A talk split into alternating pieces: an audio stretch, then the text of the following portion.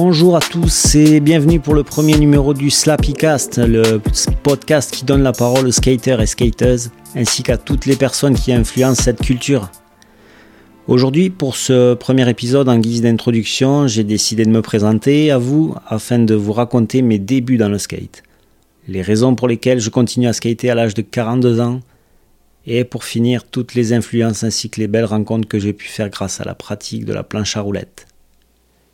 Vous écoutez le Sapicas numéro 1. Allez, c'est parti.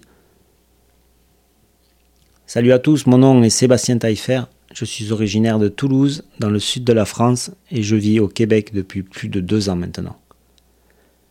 Mes premiers souvenirs de skate doivent remonter à la fin des années 80. À l'époque, mon père m'avait offert une mini planche, un penny cruiser en plastique rouge, sans grip tape, avec des roues noires en forme de cylindre qui roulaient plutôt bien on appelait ça aussi un skate de vitesse. À cette période, je passais la plus grande partie de mes après-midi à rouler devant la maison de chez mes parents. Et la seule chose possible avec ce genre de planche était de descendre des petits trottoirs avec beaucoup de vitesse, sinon le nose planté. Clairement, c'était le début de la gestion d'équilibre et de stress, avant de tenter de dominer un obstacle.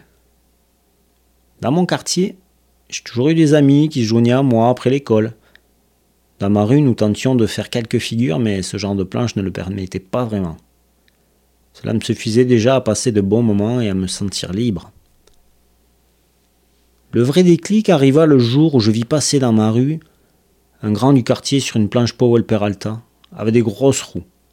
Il montait des trottoirs en faisant des ollies énormes et des impossibles, figures que je n'avais jamais vues auparavant.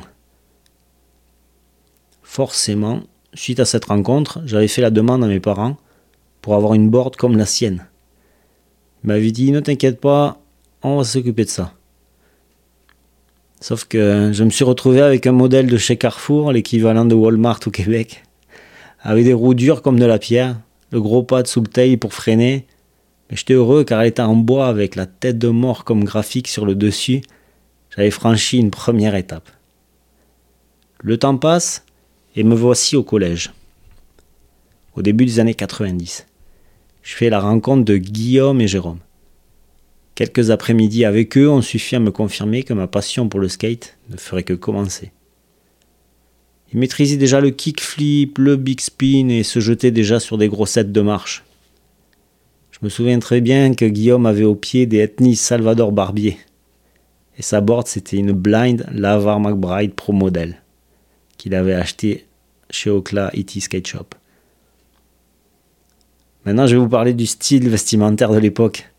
C'était vraiment le plus large possible. On portait des gros baggy bien sous les fesses avec des hoodies des marques de notre team préféré. On se reconnaissait facilement entre nous, juste en regardant les chaussures que l'on portait. Avec leur état d'usure ou s'il y avait de la chougo dessus, on était sûr qu'on avait un skater en face de nous. Ma première vraie board avec un double tail fut une nude toute simple, verte dessous, aussi achetée chez Ocla, le skate shop local de Toulouse. Et en plus de ça, j'ai eu la chance de me faire offrir par le vendeur la vidéo Untitled de chez Birdhouse. La team du moment qui était forcément composée du boss Tony Hawk, Willy Santos et du très jeune Andrew Reynolds qui skatait avec les bras dans le plâtre pour sa part, qui était incroyable. La VHS a tourné un grand moment pendant les après-midi sur le magnétoscope de chez mes parents. J'étais comme hypnotisé, je décortiquais tous les tricks. Mes oreilles prenaient une leçon de musique en même temps. Et grâce à ça, j'ai connu les Pixies. Alors oui, comme pour tout le monde, mes premiers ollies étaient laborieux et dégueulasses. Mais si tu m'écoutes et que tu skates, tu sais que de rentrer chez toi les genoux râpés ou les mains en sang, c'était vraiment le signe d'une journée où tu avais repoussé tes limites et le lendemain tu étais prêt à recommencer. À cette époque, il y avait peu de skateparks ou sinon ils étaient vraiment en mauvais état.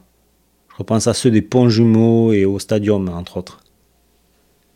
On était vraiment trop jeunes pour avoir le permis de conduire, alors euh, nous skations donc le plus souvent à Compense Caffarelli ainsi que le spot de la place Occitane. N'oublions pas aussi le spot du parking souterrain de TLT les jours où il pleuvait. Forcément, nos sessions étaient rythmées entre insultes des passants et on jouait aussi au chat et à la souris avec la police. Mais c'est sûr que le skate, ça fait du bruit, ça dérange, mais à cette époque, on s'en fichait pas mal. Durant toutes ces années, j'ai vraiment eu la chance de croiser des personnes comme le célèbre euh, Lucas Puig qui avait démarré au Mato Skate Park.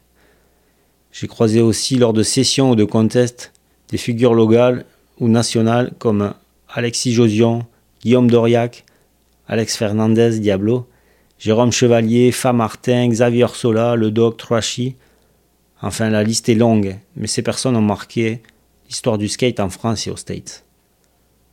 Malgré de nombreuses blessures et le fait de savoir au fond de moi que clairement, je serai vraiment jamais pro. Je skate toujours avec autant de plaisir qu'à mes débuts. Et la flamme est toujours là, car ça m'a permis de me créer mon propre univers, de rencontrer des gens de tout âge et toute nationalité, de faire des découvertes musicales grâce aux vidéos, et pour conclure, de repousser toujours mes limites à chaque session. Voici comment mon histoire avec le skate a commencé et ne s'est jamais vraiment arrêtée. Voilà, cet épisode touche à sa fin. Je vous remercie de m'avoir écouté pour ce premier numéro. Dans les prochains épisodes du Slappycast, je laisserai la place à un nouvel invité qui nous racontera à son tour sa passion pour le skate et tout un tas d'anecdotes. Merci encore d'avoir écouté le Slappycast. Vous pouvez nous écouter sur Spotify et prochainement sur YouTube et Apple Podcast. D'ici là, portez-vous bien et à très bientôt.